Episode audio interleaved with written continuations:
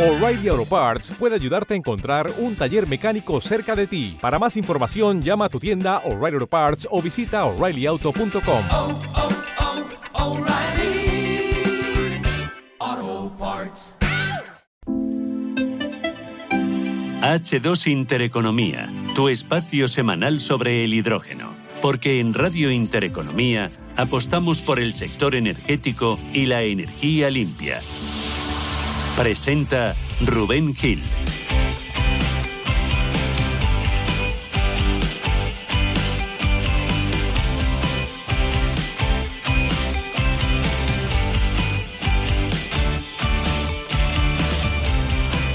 Saludos, ¿qué tal están? ¿Cómo están? Muy buenos días. Bienvenidos una semana más a H2 Intereconomía, ya lo saben, el primer y el único programa de la radio española dedicado exclusivamente a esta fuente de energía, dedicado al hidrógeno. Un décimo programa de la temporada, estamos en plena semana del hidrógeno, una semana que inauguraba ayer la presidenta de la Comisión Europea, Ursula von der Leyen, que anima a invertir en hidrógeno limpio. Según sus palabras, es la energía de la próxima generación. Además, recordaba von der Leyen que desde Bruselas se han lanzado varias iniciativas para acompañar el desarrollo del hidrógeno limpio, que va a tener, decía, un papel central en la economía climáticamente neutral del futuro. El hidrógeno limpio ocupará un lugar central en la economía climáticamente neutra del futuro y estoy muy orgullosa del papel de Europa como pionera del hidrógeno limpio en el mundo. A principios de este año se han anunciado más de 200 nuevos proyectos de hidrógeno a nivel mundial. El 55% de ellos están en Europa. Von der Leyen destacaba también durante su discurso que la carestía del gas está haciendo que esa tecnología, el hidrógeno, aún en desarrollo, esté siendo económicamente competitiva. Y todos estos ejemplos muestran que el hidrógeno limpio ya está contribuyendo a descarbonizar nuestra economía. Y mejor aún, y eso es importante, empieza a ser competitivo también desde el punto de vista económico. Debido al aumento actual de los precios del gas que todos vemos, el hidrógeno verde hoy en día puede incluso ser más barato que el hidrógeno gris. Nuestro objetivo debería ser reducir el coste por debajo del euro 80 por kilo para 2030. Y ese objetivo está a nuestro alcance. La presidenta de la Comisión recordaba también que la reciente cumbre del clima celebrada en Glasgow, la COP26, dejó patente que el mundo aún no está en ruta para evitar que el ascenso de temperatura se limite a 1,5 grados a final de siglo. Por eso pide acelerar para alcanzar ese objetivo y se muestra convencida de que Europa puede liderar esta carrera. Tenemos que aumentar la producción de hidrógeno limpio, expandir sus aplicaciones y crear un círculo virtuoso donde la oferta y la demanda se retroalimenten y bajen los precios.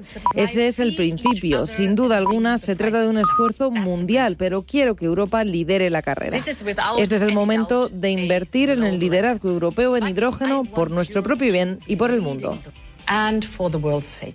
Analizaremos esta mañana durante este programa, durante H2 Intereconomía de hoy, día 30 de noviembre, estas palabras de von der Leyen y hablaremos de esta Semana Europea del Hidrógeno que estamos celebrando. Además, nos vamos a acercar al último informe de McKinsey sobre el hidrógeno en el que, entre otras muchas cuestiones, se apunta que España tiene potencial para convertirse en la principal fuente de suministro de hidrógeno verde en Europa. Pero como siempre empezamos con otras seis noticias sobre el hidrógeno que nos deja esta última semana.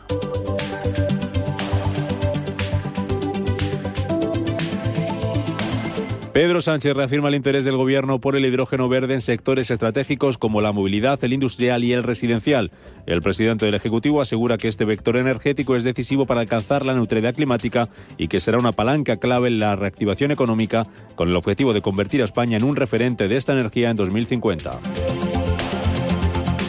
El Principado considera incuestionable que Asturias albergará un valle del hidrógeno. El gobierno autonómico espera tener listo su proyecto en Aboño antes de 2026 y plantea utilizar electricidad renovable de fuera de la región para abastecerlo. Porcelanos analiza el uso del hidrógeno verde en la cerámica. La empresa ha comenzado a estudiar el uso del gas para contribuir a la descarbonización del sector. DHL Express ha comenzado a utilizar camiones alimentados por hidrógeno para sus trabajos de reparto de larga distancia. Apple será el primer cliente en utilizar los servicios de logística con estos camiones de hidrógeno para repartir sus productos a tiendas y particulares. Siemens se convierte en la primera empresa en producir hidrógeno verde directamente a partir del viento. La empresa se ha convertido en la primera del mundo en hacerlo a partir del viento sin conexión a la red, es decir, en modo isla. Y un desarrollador de energía eólica marina con sede en Singapur ha firmado un acuerdo para construir un parque eólico de 8.900 millones de euros frente a la costa de Irlanda para alimentar una instalación de hidrógeno verde. El parque eólico de 4 gigavatios de Enterprise Energy suministrará electricidad para la producción y el consumo de hidrógeno en aquel país. H2 Intereconomía, tu espacio semanal sobre el hidrógeno. Porque en Radio Intereconomía apostamos por el sector energético y la energía limpia. Presenta Rubén Gil.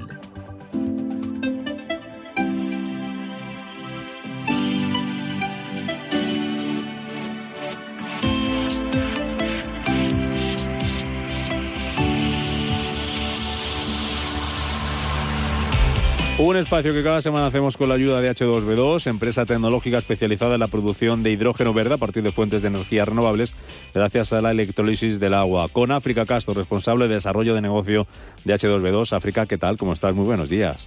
Buenos días, Rubén. Celebrando esta semana del hidrógeno, ¿no? Sí, celebrando, sufriendo, no sé qué verbo utilizar, pero vamos, intenso.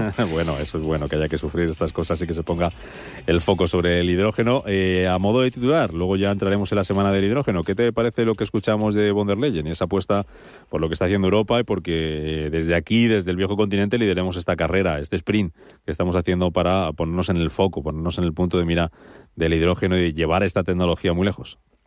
A ver, relevante, como dices, o sea, directamente es el liderazgo de la Comisión Europea de la mano de su presidenta directamente.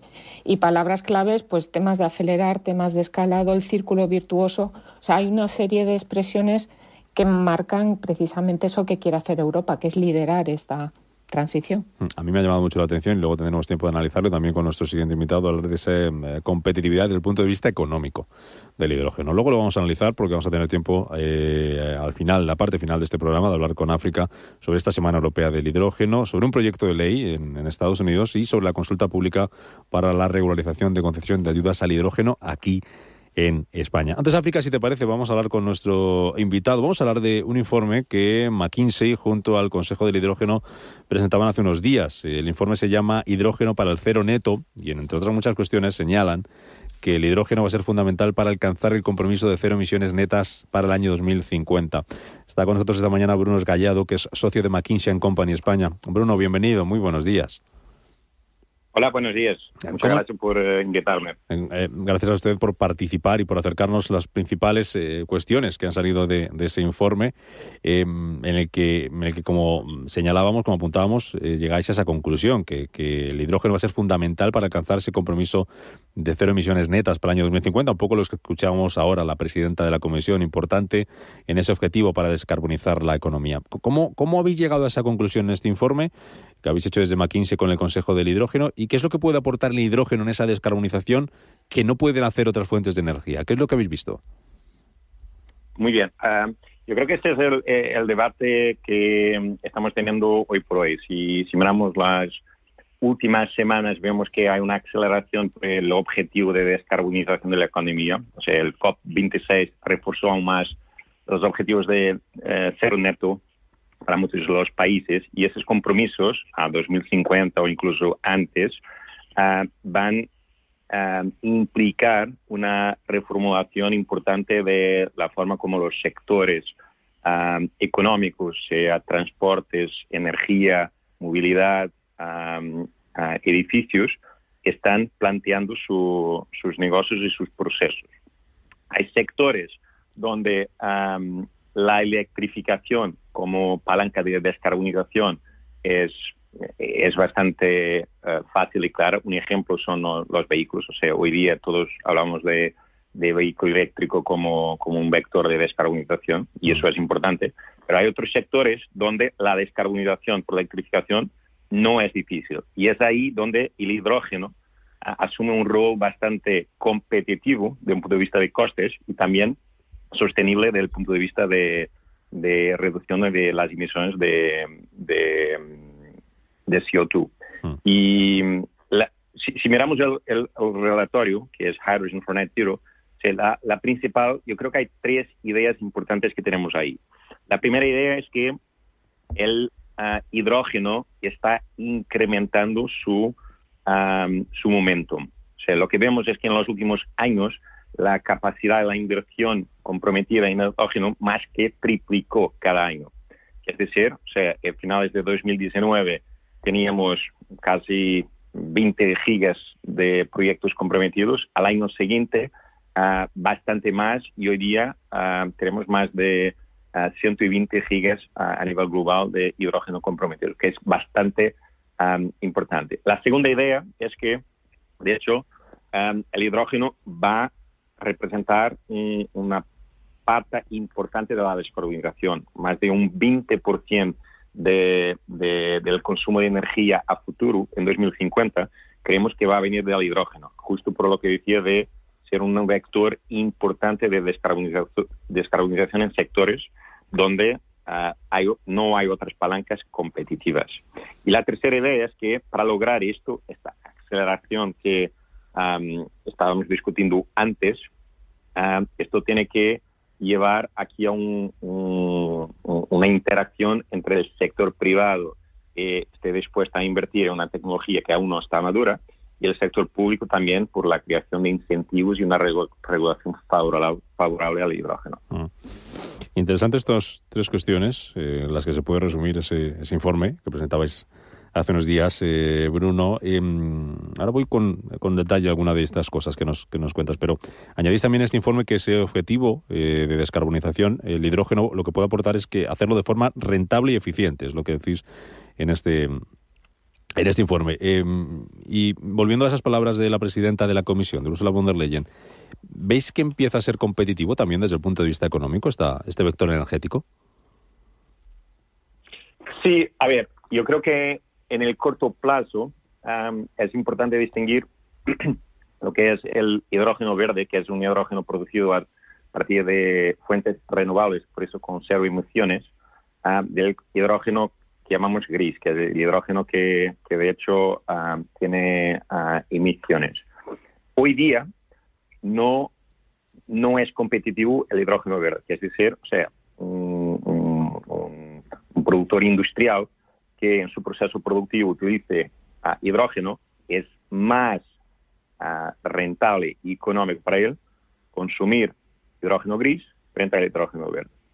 Pero lo que vemos es que la curva de um, eficiencia y competitividad del hidrógeno verde está acelerando muchísimo. Y es decir, que en algunas aplicaciones vemos que ya en un par de años, en 2023, 2024, creemos que um, va a haber una inversión de esta ecuación. O sea, el hidrógeno verde va a ser más competitivo que el hidrógeno gris, donde uh, lo que nos sale es que, de hecho, hay aquí una, una oportunidad económica y de creación de valor que está asociada a esto.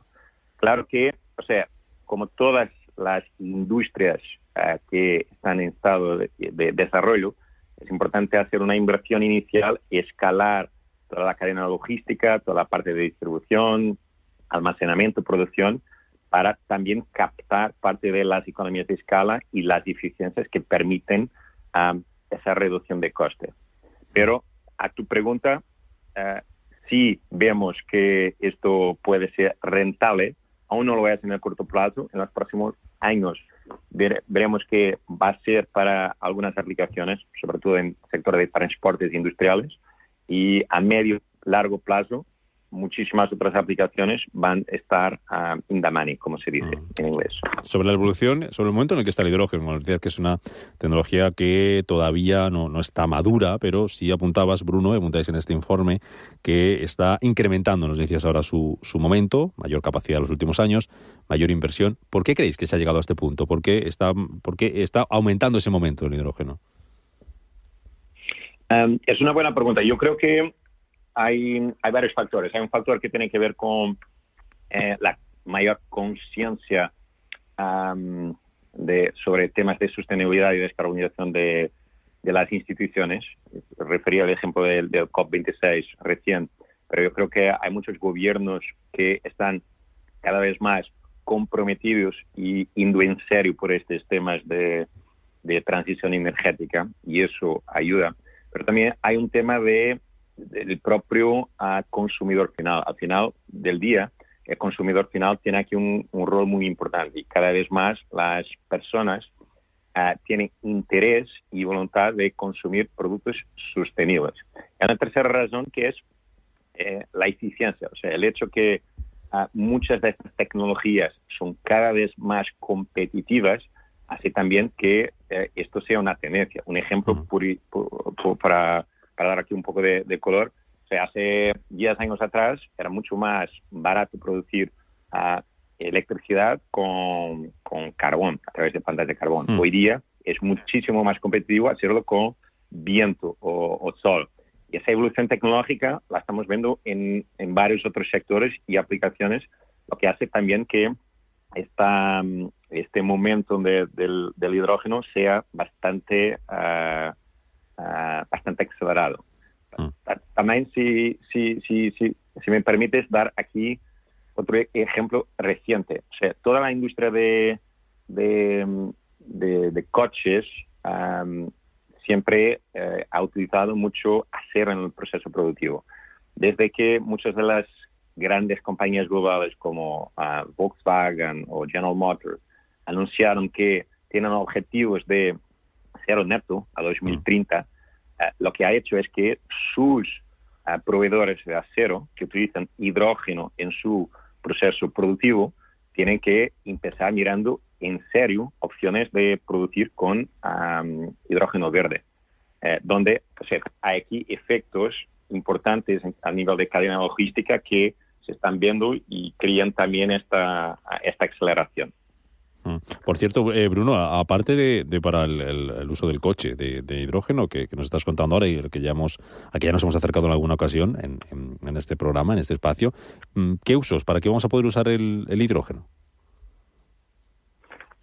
Eh, Es una buena pregunta. O sea, yo creo que hay dos sectores donde en, en los próximos años va a ser muy importante el, el utilizo de- del hidrógeno. Uno es el sector industrial, que toda industria de, de refino, de, químicos, de, fertilizantes, eh, producción de acero, en su proceso industrial utiliza mucho hidrógeno. O sea, históricamente se utiliza ah, hidrógeno que resulta de los propios procesos químicos o a través de, ah, de la extracción del hidrógeno de- del gas natural. Ah, con la presión de, de descarbonización se está planteando la utilización de hidrógeno verde. Ah, en el sector de los transportes, ah, y, yo creo que en el transporte de las ciudades, el transporte de, de, mm, de corta duración o de las ciudades, no creo que el hidrógeno vaya a ser competitivo frente al vehículo eléctrico, que puede ser bastante más eficiente, pero en el transporte de medio y largo, ma- media y larga duración, como buses o ah, transportes ah, de, de mercaderías, ahí sí que por la eficiencia eh, energética asociada, el hidrógeno va a ser bastante competitivo. Ah, también se puede utilizar en el proceso de calefacción y ah, mejora térmica de, de algunos edificios y, y procesos ah, industriales asociados a los edificios. Creo que hay, hay cada vez más aplicaciones y que, que se están ah, desarrollando a cada día. África. Preguntas, que seguro que tienes muchas para, para nuestro invitado, Bruno eh, es Gallado, socio de McKinsey Company España. Bruno, si, tengo la opción, me gustaría preguntarte dos cosas. Una es, am, precisamente destacabais esa aceleración que ha habido, pero que es necesario todavía acelerar más. O sea, de hecho, habláis incluso de un factor de cuatro. ¿Qué instrumentos o medidas creéis que, de hecho, hacéis una recomendación también de, ese tipo de instrumentos? ¿Puedes comentar algo al respecto? Vale, eh, claro. Yo, creo que aquí sobre todo tres am, palancas en el corto plazo que son importantes explorar. La primera es am, creación de, de demanda. Aunque, como decía, hay aquí un conjunto de aplicaciones que son cada vez más relevantes para, para el tema de hidrógeno, es importante que existan incentivos claros a, a la descarbonización que a los distintos sectores no, no tengan am, un- miedo o aversión al riesgo de invertir en este tipo de tecnología. O sea, ah, los sectores industriales de transporte ah, tienen que ah, tener aquí el apoyo e incentivo para adoptar este tipo de tecnología. Hay una segunda palanca que tiene que ver con la creación de, de, una cadena logística con escala a nivel regional, que es decir, creemos que mucho del desarrollo inicial del hidrógeno se va a hacer a nivel de, los países donde hay demanda local y regional que permite ir escalando los proyectos, pero este escalado va a ser importante a la hora de captar um, economías de escala y reducir el coste de las tecnologías. Y esto va a ser uno de los factores más importantes, porque sin este escalado, si esta, este desarrollo a nivel regional, no vamos a tener aquí la eficiencia y la reducción de costes necesaria para, para que la rentabilidad y la creación de valor que hablamos antes se, se materialice. Mm. Y hay un tercer punto que tiene que ver con ah, crear las condiciones de acceso a, toda la infraestructura. Hoy día existen ah, varios activos o varias infraestructuras que se puede a futuro apalancar y reconvertir para transporte de hidrógeno. Estoy pensando en particular toda la infraestructura de, transporte y, almacenamiento de gas natural. Es importante que tengamos el acceso y el desarrollo de esa infraestructura como un punto de partida para, para el desarrollo de la propiedad y no creemos todo de raíz.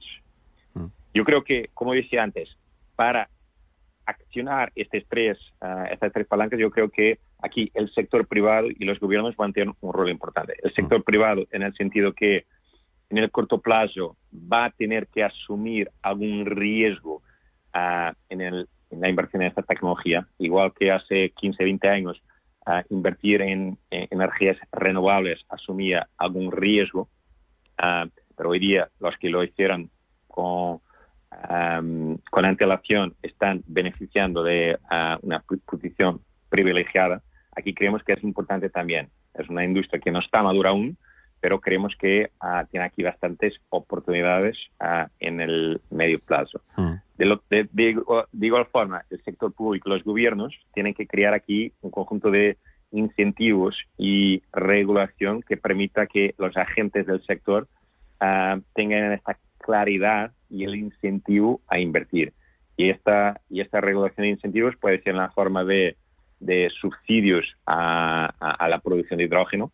Ah, hay distintos mecanismos, pero un apoyo inicial para la producción de hidrógeno puede ser en la, forma de beneficios fiscales que permiten aquí un, una, una, aceleración de la inversión o puede ser mm. una simplificación de los procesos de, inversión y licencias necesarias para el desarrollo de estos proyectos. Mm. En, un minuto, por terminar, Bruno, que, como siempre es, es, un gusto que vayamos justo de tiempo, porque eso es que hay muchas cosas que contar sobre el hidrógeno y que lo contáis muy bien, como en este caso estáis haciendo desde, desde McKinsey. En un minutito muy rápido, ¿de verdad puede jugar España un papel relevante, un papel importante como, como centro de, del desarrollo del, ámbito del hidrógeno?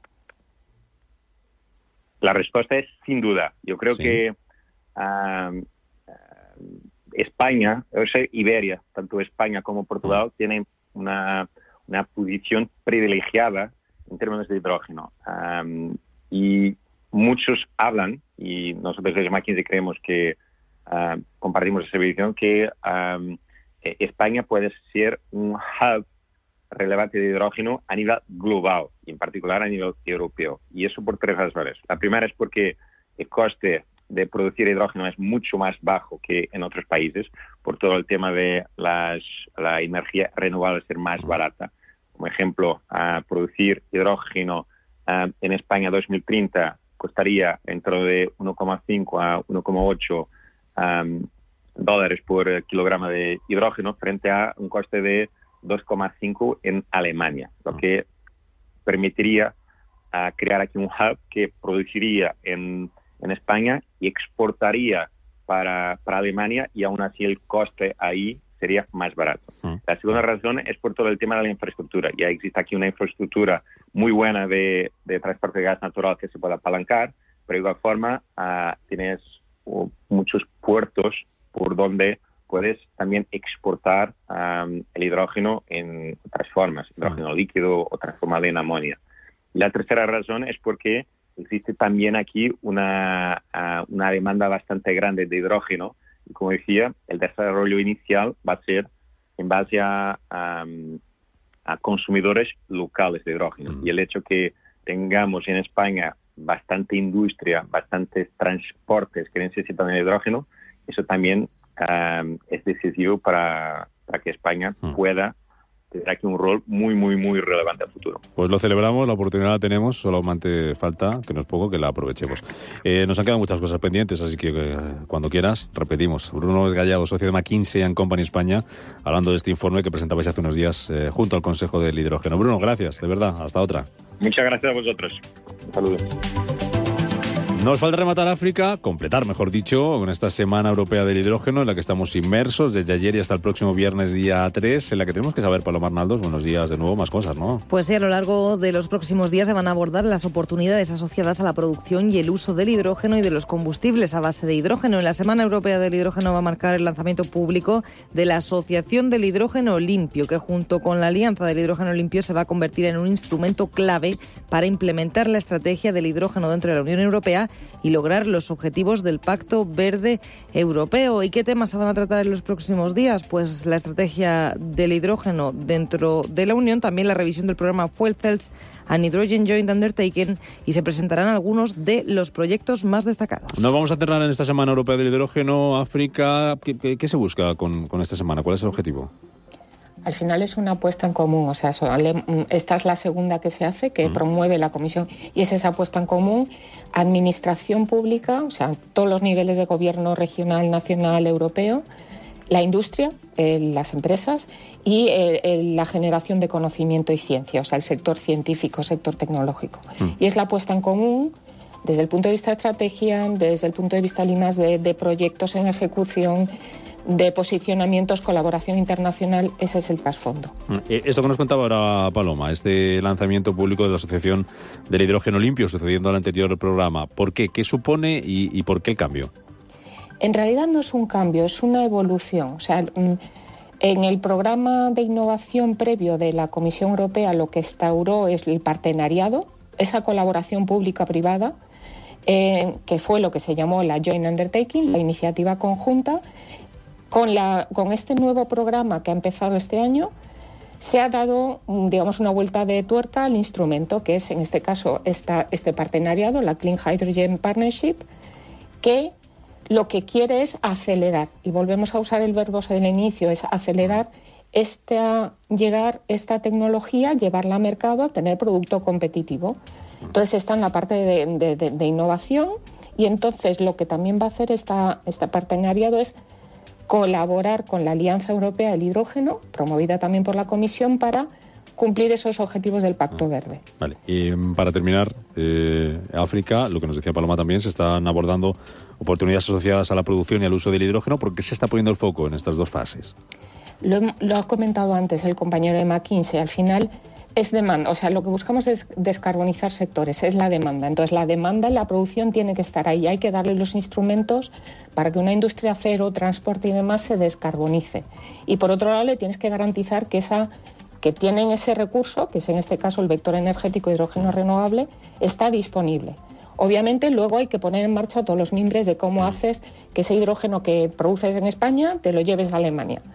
Pero es trabajar en la demanda y trabajar en la producción de esa molécula verde. África Castro, responsable de desarrollo de negocio de H2B2. Me apunto por aquí para hablar la semana que viene el martes, aunque sea puente, ahí estaremos entre los festivos el día 7, pero aquí estaremos en directo haciendo H2 Intereconomía. Hablar del nuevo crédito fiscal en Estados Unidos para la producción de hidrógeno verde en aquel país y de la orden ministerial aquí en España que regula la concesión de ayudas del hidrógeno. Así que deberes para la próxima semana. África Castro, gracias como siempre. Cuídate mucho. Venga, igualmente, hasta luego.